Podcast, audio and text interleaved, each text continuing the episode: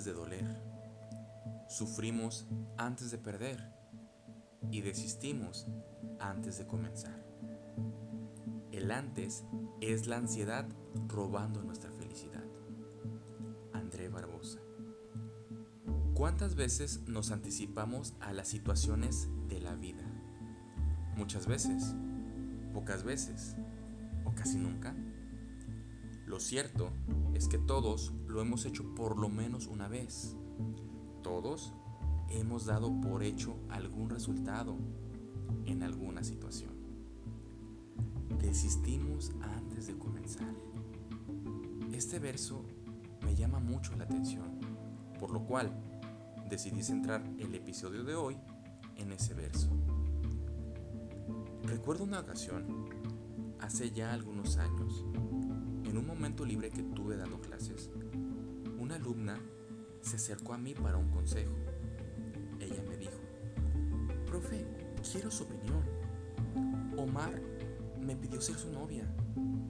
Hizo algo muy bonito y todo, pero le pedí que me dejara pensarlo.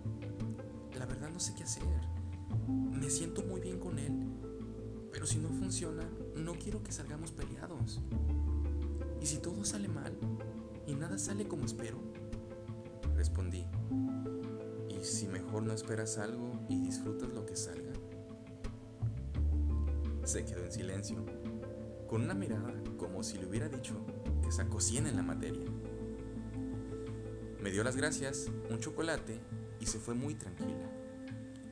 En otra ocasión, un alumno de música estaba a un día terminar la clase, se acercó y me dijo, profesor, mañana habrán muchos otros cantantes y no sé por qué, siento que serán mejores que yo. ¿Cómo le hago para no tener miedo?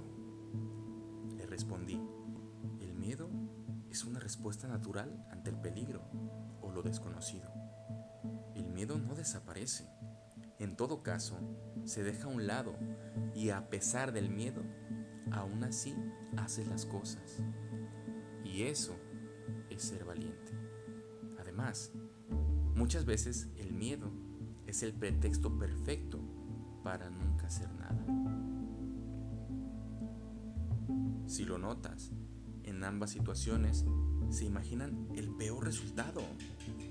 Se tiene miedo y se pretende desistir antes de comenzar. Me imagino tienes clara una cosa. La única manera de saber qué pasaría si hago tal o cual cosa es intentándolo. Querido oyente, ¿quieres algo en tu vida? Pues ve y provócalo. Nada en esta vida llega solo porque sí. Nadie vendrá a salvarte. Nada es lo que tendrás si no haces nada. Citando a Mario Sarmiento, en lugar de pensar qué pasará si lo haces, piensa qué pasará si no lo haces. Al final, ¿qué historia prefieres contar? La de me llené de valor, lo hice y gané la audición. O la de nunca supe si lo nuestro hubiese funcionado. Esto es todo por hoy. Si te ha gustado, no dudes en compartirlo con todos tus amigos y en todas tus redes sociales. Te puedes poner en contacto conmigo mandándome un mensaje a mis redes sociales. Estoy como Alberto Cortés en Instagram y Facebook. Un abrazo muy fuerte y hasta pronto.